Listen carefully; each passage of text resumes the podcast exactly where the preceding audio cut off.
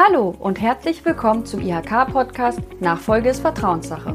Mein Name ist Miriam Postleb und gemeinsam mit meinen Kolleginnen und Kollegen von der IHK Kassel-Marburg berate ich zum Thema der Unternehmensnachfolge.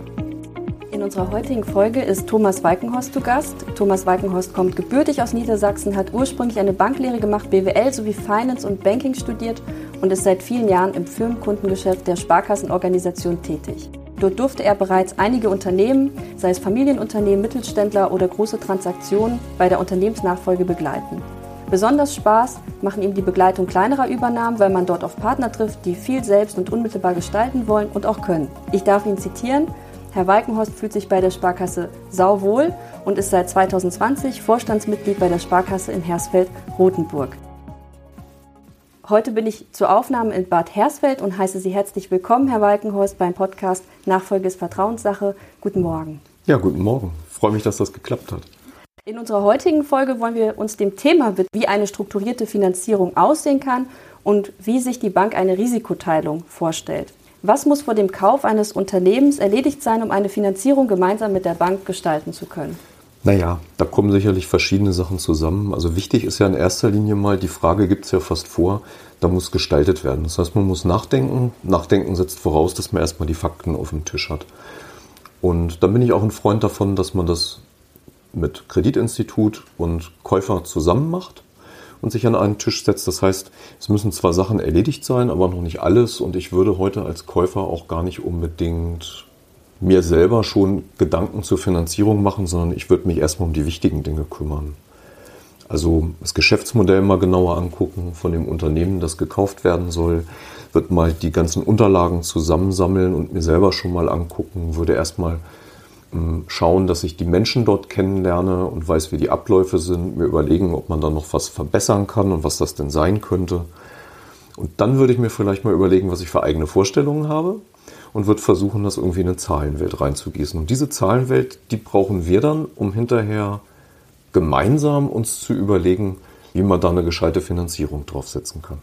Und der Kaufpreis ist ja nicht das Einzige, was an Kosten auf den Käufer zukommt. Wie setzt sich der benötigte Finanzmittelbedarf zusammen und wie viel zusätzliche Kosten sollte der Nachfolger ungefähr einplanen? Naja, das kommt jetzt sicherlich darauf an, auch wie groß das Unternehmen ist, aber es geht sicherlich auch so, dass man gerade sagen, je größer das Unternehmen wird, was man sich gern kaufen möchte, desto größer werden auch die Kosten, weil die Risiken steigen, die man abpuffern muss. Also nehmen wir mal ein paar Beispiele. Ähm, ohne Berater einen Mittelständler zu kaufen, also Berater sowohl steuerlich, also ein Wirtschaftsprüfer zum Beispiel oder ein Rechtsanwalt und ein Notar oder auch jemanden, der mal durchguckt, sind in den letzten Jahren denn die Steuern ordentlich bezahlt worden, der auch mal die wesentlichen Verträge des Unternehmens durchleuchtet und so weiter, würde ich ja nicht machen. Das kostet schon richtig viel Geld. Je nach Unternehmensgröße fängt das mal sicherlich aber häufig dann auch schon im fünfstelligen Bereich an. Bei kleineren Unternehmen kann man vielleicht vieles auch selber machen. Da hat man die Kosten dann eigentlich nicht. Dann nimmt man sich halt mal die Ordner mit nach Hause und arbeitet die durch. Aber was immer noch mal dazu kommt, ist ein Notar für einen Kaufvertrag. Da muss man sich überlegen, wie viel Kaufpreis mag man dann jetzt zusätzlich ähm, mit verarbeiten? Was hat man an Eigenmitteln noch mit drin? Muss ich neue Mitarbeiter einstellen, um meine Ziele mit dem Unternehmen zu verwirklichen? Naja, und dann ist es häufig halt auch so, da geht es ja nicht nur um den Kaufpreis und die Nebenkosten, man muss sich halt ja auch überlegen, muss ich investieren? Brauche ich Fahrzeuge? Brauche ich Werkzeuge? Brauche ich Maschinen? Was ist dafür nötig? Wie lange halten die alten Gerätschaften noch, die da sind? Ein bisschen Reserve braucht man. Dann kommen noch Zinsen drauf, die man zahlen muss und vielleicht auch noch mal einen Berater, den man irgendwo mitnimmt, um, sag ich mal, aus den Mitarbeitern mit dem neuen Chef dann auch ein Team zu machen. Und das kann bei kleinen Unternehmen von ganz schlank mit ein paar tausend Euro, aber bei Mittelständlern dann auch schnell mal richtige Größenordnung annehmen. Da sind es dann auch gerne mal 10, 20 Prozent an weichen Nebenkosten. Und wenn man das Unternehmen dann vielleicht nochmal nicht selbst gefunden hat, sondern über einen Makler gekommen ist oder über irgendeine Internetplattform, die dafür Geld haben will, dann kommt halt schnell auch nochmal ordentlich was oben drauf. So, das muss man einfach mal auf dem Zettel zusammenschreiben, dass man wenigstens mal das Grundgerüst hat und dann kann man da drauf aufsetzen und sich überlegen, ob das denn von den Größenordnungen alles zu dem passt, was man sich da angeschaut hat und was man haben möchte. Wie beim Auto. Mhm.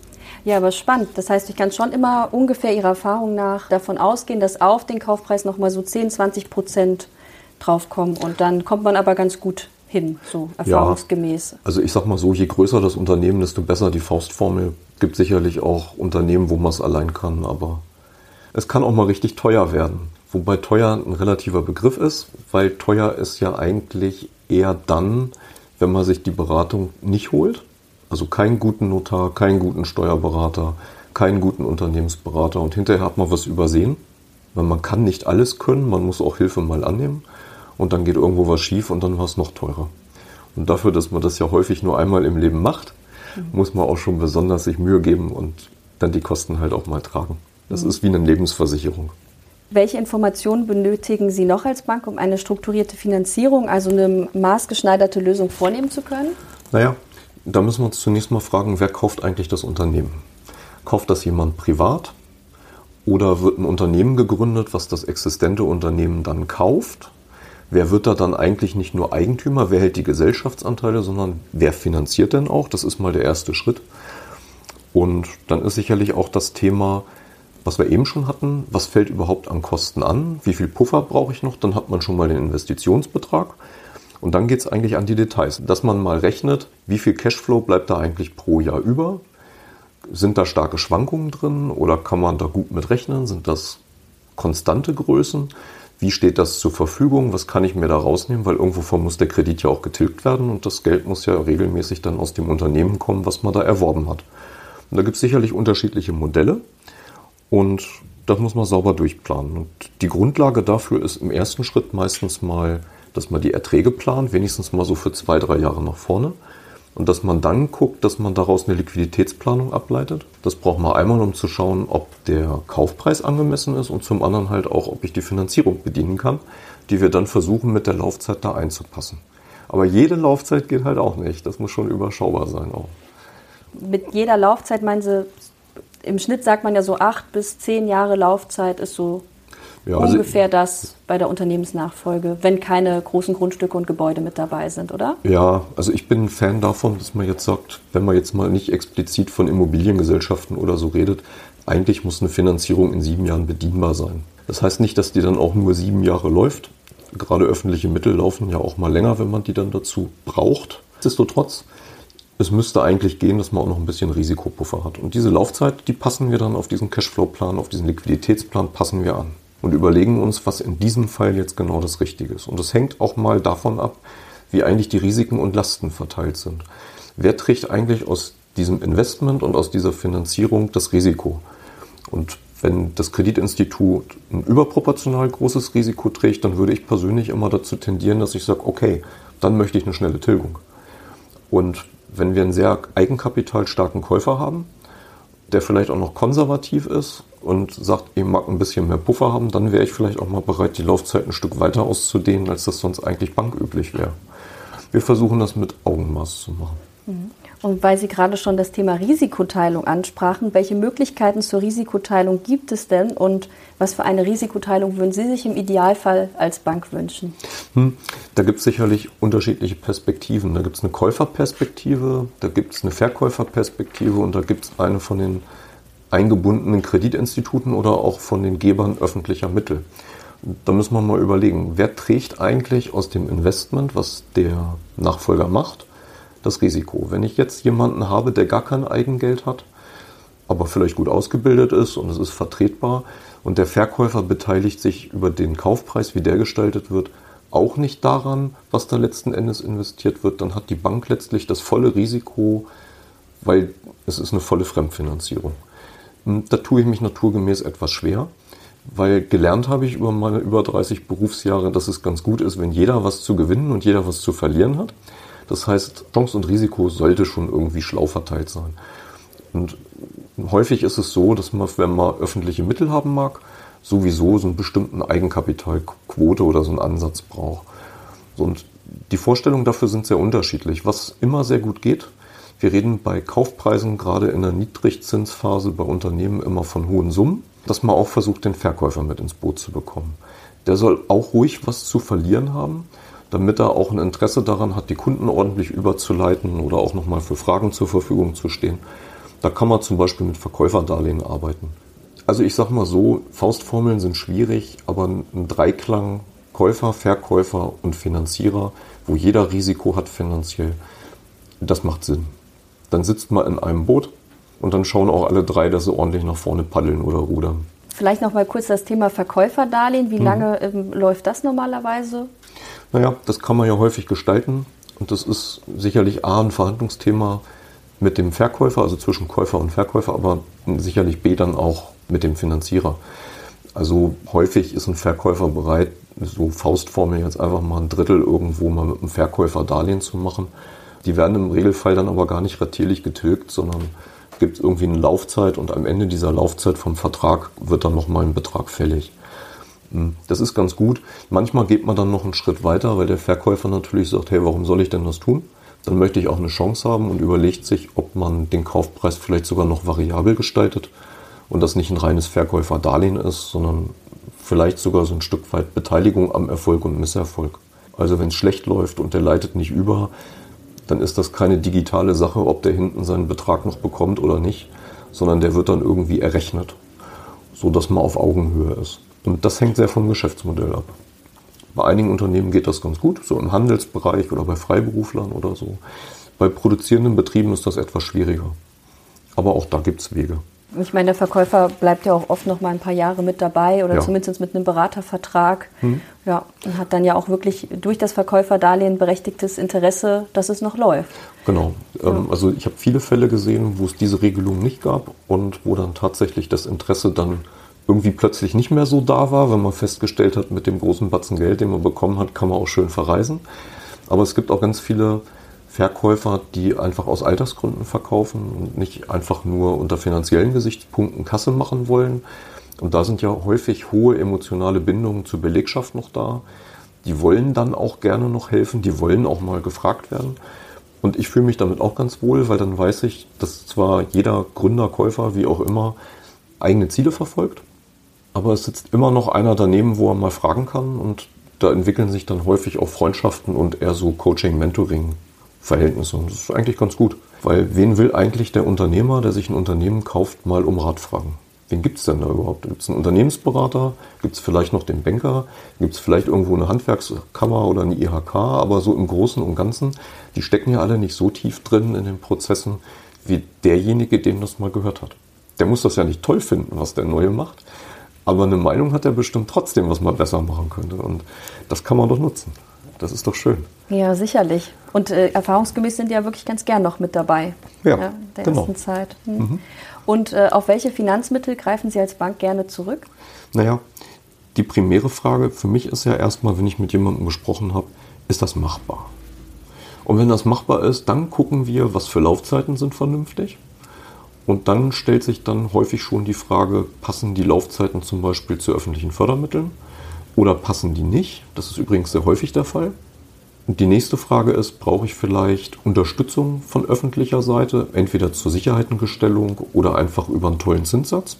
Dann muss ich mich natürlich da anpassen und dann gibt es so verschiedene Bausteine, die man hernehmen kann. Also das ist auch bei jedem Stück anders. Wenn jemand kauft und hat gar kein Eigengeld oder nur sehr wenig, dann kann man auch mal schauen, ob man Beteiligungskapital bekommt. Das gibt es ja in jedem Bundesland über eine entsprechende Institution. Man kann auch schauen, ob es einfach nur vielleicht an Sicherheiten hapert fürs Bankdarlehen. Da kann man dann mal mit der Bürgschaftsbank sprechen oder eine öffentliche Bürgschaft versuchen einzuwerben. Es gibt aber auch genauso gut von der KfW oder von anderen Institutionen, hier wie IBANK oder so, teilhaftungsfreigestellte Mittel, wo man mal gucken kann. Wenn man das alles nicht braucht, weil man gut aufgestellt ist und vielleicht schon von irgendwoher noch Geld mitbringt, dann bin ich eigentlich eher ein Freund von Hausbankdarlehen weil da kann ich die Tilgung im Zeitablauf verändern. Also jetzt nicht immer umstellen, aber ich kann vorher gucken, wie das in die Planung reinpasst. Das ist das Entscheidende. Ich kann die Gesamtlaufzeit viel genauer auf die Liquiditätsplanung anpassen. Und dann mag das zwar ein paar Mark vielleicht mal teurer sein, aber es ist ein Stück weit flexibel. Man kann das individuell aushandeln und bezahlt wird hinten ja nicht der Zins, sondern in Euro. Und naja, ist eine Einzelfallentscheidung. Aber wir gucken alles an, was geht, von öffentlichen Mitteln über nicht öffentliche Mittel und unterschiedliche Arten öffentlicher Mittel. Wie ist das erfahrungsgemäß? Wie oft kommen denn Fördermittel bei der Finanzierung von Unternehmensnachfolgen zum Einsatz? Kann denn so eine Gestaltung zum Beispiel mit der Bürgschaftsbank Hessen oder einer Beteiligungsgesellschaft aussehen?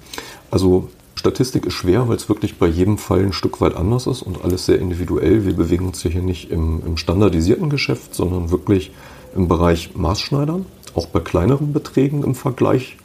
Also es muss jetzt nicht immer unbedingt gleich um die ganz großen Tickets gehen. Und tatsächlich ist aber so, ich würde mal sagen, dass mindestens in Teilen wahrscheinlich so bei der Hälfte öffentliche Mittel mit drin sind. Und das tut uns auch ganz gut und unserem Kunden im Regelfall auch. Das sind dann meistens die Tranchen, die etwas länger laufen, weil die Laufzeiten öffentlicher Mittel häufig so Richtung zehn Jahre gehen oder so. Und dann schaut man halt zusätzlich die anderen Fördermittel nochmal an, also wo es nicht um Liquidität geht, sondern zum Beispiel einfach um Sicherstellung. Und das kann zum Beispiel das Thema Bürgschaftsbank zu einer Einbindung bringen. Die sind klasse, kennen sich nicht nur sachlich gut aus und geben auch nochmal hier und da einen Tipp. Die nehmen halt einen bestimmten Prozentsatz des Risikos gegenüber der Bank weg und damit traue ich mich vielleicht auch mal an eine Laufzeit ran, wo ich sonst sage, hm, die ist jetzt schon so ein bisschen grenzwertig. Und dann kann man da nochmal irgendwie drüber springen. Mit denen muss man dann mal frühzeitig sprechen. Das machen wir aber meistens quasi im Kontext. Man kann da mal zusammen hinfahren oder einfach erstmal telefonieren, aber im Regelfall kommt dann der Finanzierer mit dem Wunsch und kümmert sich. Beteiligungsgesellschaft ist auch toll, gibt es ja auch vom Land. Beteiligungsmanagementgesellschaft Hessen gibt es zum Beispiel. Wenn also da irgendwo mal eine Ergänzung gebraucht wird, dann ist das eine gute Sache. Dann kann man da mal anrufen und die bringen so ein Stück weit Stabilität rein. Das geht insbesondere auch ganz gut bei etablierten Unternehmen. Also eine Neugründung würde ich da jetzt nicht unterbringen. Das sind ja keine Venture-Kapitalgeber, das sind halt einfach Leute, die sich darum kümmern, dass da, wo Eigengeld für Investitionen oder ähnliches knapp ist, dass da Unterstützung geleistet wird. Das ist super. Mhm, super. Dadurch mhm. gibt es halt auch so viele Möglichkeiten, eigentlich dann auch den Unternehmenskauf zu finanzieren. Genau. Was sind denn häufige Fehler beim Kauf eines Unternehmens, die Ihnen in diesem Zusammenhang begegnen? Mhm. Wenn wir jetzt mal voraussetzen, dass Käufer und Verkäufer zueinander gefunden haben und wir aus den Gesprächen heraus schon merken, dass der Käufer das auch kann, dann muss man ja fragen, was kann der jetzt noch falsch machen, dass irgendwas schief geht. Und eine Sache bewegt mich schon immer wieder. Häufig ist es tatsächlich so, dass die Kosten für Beratung gescheut werden. Damit meine ich jetzt nicht die Bankkosten, da geht's, fängt viel früher an, dass man sich einen gescheiten Steuerberater sucht oder einen Wirtschaftsprüfer, dass man vielleicht, bevor man zum Notar läuft, nochmal einen anderen Rechtsanwalt um Rat fragt, dass man vielleicht auch einfach mal mit Freunden oder Bekannten, die irgendwo in vergleichbaren Branchen sind, sich austauscht, sich eine Meinung bildet und auch mal deren Rat einholt dass man die Verträge vorher durchprüft, die da sind, dass man gucken, ob da irgendwelche Rechtsrisiken im Unternehmen sind. Das sind so Sachen, wo selten hingeguckt wird, weil die meisten irgendwie vom Fach sind und sich dann auf die Arbeitsprozesse, Maschinen, Anlagen, Gebäude und was weiß ich was konzentrieren und so ein Stück weit von diesen vielleicht dann auch manchmal nervigen Formalsachen nicht so begeistert sind. Wo ich menschlich Verständnis dafür habe, wo man aber wirklich genau hinschauen muss. Und was auch ein Thema ist, leider, das findet man sogar teilweise, wenn man einen Berater mit drin hat, der aber vielleicht nicht so oft sich um Unternehmenskäufe kümmert. Da kümmern sich unheimlich viele Leute hinterher um die Beurteilung, ist der Unternehmenswert angemessen, passt der Kaufpreis, wie gestalte ich den. Aber leider vergisst der ein oder andere mal reinzugucken, was eigentlich im Unternehmen selbst an Finanzierung sein muss, ob das Betriebsmittel sind oder anstehende Investitionen. Und das darf man nicht unterschätzen. Das sind häufig große Beträge und da muss man genau hingucken. Und viele setzen halt auch einfach voraus, dass der Finanzierer, der vorher die, Haus oder die, die, die Finanzierung begleitet hat für dieses Unternehmen, dass der einfach so weitermacht. Und das funktioniert auch nicht immer, weil da hilft aber die finanzierende Bank oder Sparkasse, weil man halt auch mal hinschauen muss, wie waren die denn eigentlich besichert? Also wenn der Alteigentümer des Unternehmens Sicherheiten gestellt hat, da muss man sich ja schon überlegen, wie ersetze ich denn die? Und gerade da, wo man größere Unternehmen hat, die langjährig etabliert am Markt sind, also die, die man eigentlich auch kaufen möchte, wenn man sieht, dass die stabil sind und so eine gewisse Mindestgröße überschritten haben, haben wir ja häufig auch Eigentümer, die finanziell wirklich gut dastehen, weil die einfach ihr Leben lang irgendwie gespart haben, Geld zur Seite gepackt haben und die haben dann häufig auch Sicherheiten gestellt und da brauchen wir Ersatz dafür. Und jemand, der neu startet, hat das nicht unbedingt. Und dann braucht man kreative Lösungen, wie man das jetzt irgendwie macht. Genau. Und was auch noch ein Thema ist, ein drittes Thema, mir sind im Leben ein paar Mal tatsächlich Käufer begegnet, die gar nicht das ganze Unternehmen gekauft haben, sondern nur geringe Anteile. So quasi als Einstieg. Und das ist überhaupt gar nicht gut. Da muss man sehr sorgfältig aufpassen. Das ist wichtig. Genau. Das sind so, glaube ich, die, die Hauptdinger. Und äh, warum haben Sie das so wahrgenommen, ähm, dass es nicht so gut ist, erstmal nur Anteile zu kaufen? Naja, man guckt sich ja beim Kauf sicherlich auch mal den Gesellschaftsvertrag an oder so die rechtlichen Grundlagen des Unternehmens. Und da muss irgendwie ja sichergestellt sein, dass wenn ich ein Darlehen aufnehme, um mir einen Anteil zu kaufen an einem Unternehmen, dass ich dann hinterher aus dem Unternehmen das Geld überhaupt rausnehmen kann unter rechtlichen Gesichtspunkten, um meinen Kredit wieder zurückzuführen. Und das ist bei Minderheitsgesellschaftern naturgemäß schwer, ähm, weil wenn Sie da jemanden haben, der der Mehrheitsgesellschafter ist und der stimmt der Ausschüttung von Gewinnen nicht zu, dann wird die Luft für die Bedienung der Kapitaldienste doch schon recht eng. Das ist das eine. Und das andere ist, wer sitzt denn jetzt eigentlich auf dem Fahrersitz? Und was passiert denn jetzt eigentlich, wenn man unterschiedliche Vorstellungen hat davon, wie das Unternehmen zu steuern ist? Und das ist ja normal. Immer wenn mindestens zwei Leute aufeinanderprallen, haben sie mindestens drei Meinungen. Mhm. So, wie, wie kriegt man jetzt diesen Bogen geschlagen? Und das ist halt der zweite Punkt. Neben dem, wie kriege ich denn das Geld raus, ist erstmal die Frage, wo fährt denn das Auto eigentlich hin? Und wenn dann jemand mit, keine Ahnung, 25, 26 oder was auch immer Prozent auf dem Beifahrersitz sitzt und möchte gerne gestalten, kann aber gar nicht, dann frustriert er. Ist nicht gut. Und das sind so die unterschiedlichen Facetten. Und deswegen ist mein Rat immer, nicht schrittweise einsteigen oder zumindest in Größenordnung gleich einsteigen, die mindestens eine Mitsprache, wenn nicht eine Bestimmung darüber, was im Unternehmen passiert, ermöglichen. Und meistens ist es dann ja auch so, ähm, dass man dann auch bei den Ausschüttungen sozusagen mitentscheiden und mitbestimmen kann. Da muss man aber aufpassen. Sieht man häufig übrigens auch bei Familien. Ist schade, wenn dann irgendwann der Sohn mit dem Vater nicht mehr spricht, weil man sich wegen was anderem in die Blünden gekriegt hat. Da muss man aufpassen. Eben hatten Sie noch das Thema Haftungsoptimierung. Vielleicht können Sie das noch mal etwas ausführen. Genau, das ist das Thema, was wir vorhin schon mal hatten. Also ich als Finanzierer achte immer sehr darauf, dass ich nicht der Einzige bin, dem es schlecht geht, wenn es schief geht. Man muss halt wirklich sagen, Unternehmenskäufe sind für Unternehmen häufig etwas sehr Positives, aber es kann halt auch mal schief gehen. Positiv deswegen, weil neue Ideen reinkommen, Erfahrung von außen häufig. Sind ja nicht immer alle, die sich irgendwie da engagieren aus dem Unternehmen selbst. Und das kann Unternehmen strategisch, aber auch einfach von dem, wie man es macht, richtig nach vorne bringen. Auf der anderen Seite ist es natürlich so, hey, wenn ich heute Zeitung lese, dann stand da gerade was vom Krieg in der Ukraine. Wenn ich jetzt ein Unternehmen gekauft habe, was von da importiert oder nach dort exportiert, dann habe ich halt ein Problem. Und dieses Problem kann eigentlich nicht ausschließlich beim Finanzierer sein. Und deswegen bin ich ein Freund davon, dass man irgendwie so einen, so Mix macht. Und was ich gar nicht mag, ist, wenn jemand vielleicht sogar starkes Privatvermögen hat, aber nicht bereit ist, irgendwie in eine Haftung reinzugehen. Weil das zeigt mir dann auch irgendwie nicht so, so unbedingt das Vertrauen in die eigene Leistung, das Unternehmen nach vorne zu bringen. Warum, warum soll ich es dann machen? Und wenn man lang genug redet, dann findet man meist auch eine Möglichkeit, wie man ordentliche Kompromisse hinbekommt ja, ein Stück weit gehört das dann auch zur Gestaltung, wie die Finanzierung aufgebaut wird. Möchten Sie den Nachfolgerinnen und Nachfolgern abschließend noch etwas mit auf den Weg geben? Ja, das ist die Chance, oder? ja, auf jeden Fall. Okay. Ähm, also ein paar Sachen sind mir schon wichtig. Ich stelle mir ein Unternehmen, was jemand kauft, ja irgendwie immer als was Wertvolles vor. Das heißt, das Ding muss man hegen, man muss sich darum kümmern, und das machen meistens nur Leute, die davon überzeugt sind, die eine gewisse Einstellung dazu haben. Das sind insofern dann eigentlich auch Menschen, mit denen ich gern zusammenarbeite. Und ab und zu klappt es halt mal nicht, weil irgendwelche Rahmenbedingungen nicht passen. Und ich finde es immer schade, wenn sich davon jemand entmutigen lässt, weil es gibt genug Unternehmen, die Nachfolge suchen. Und irgendwas findet man dann schon, was man zusammen machen kann. Ich freue mich aber auch sehr, wenn man tatsächlich zusammenkommt.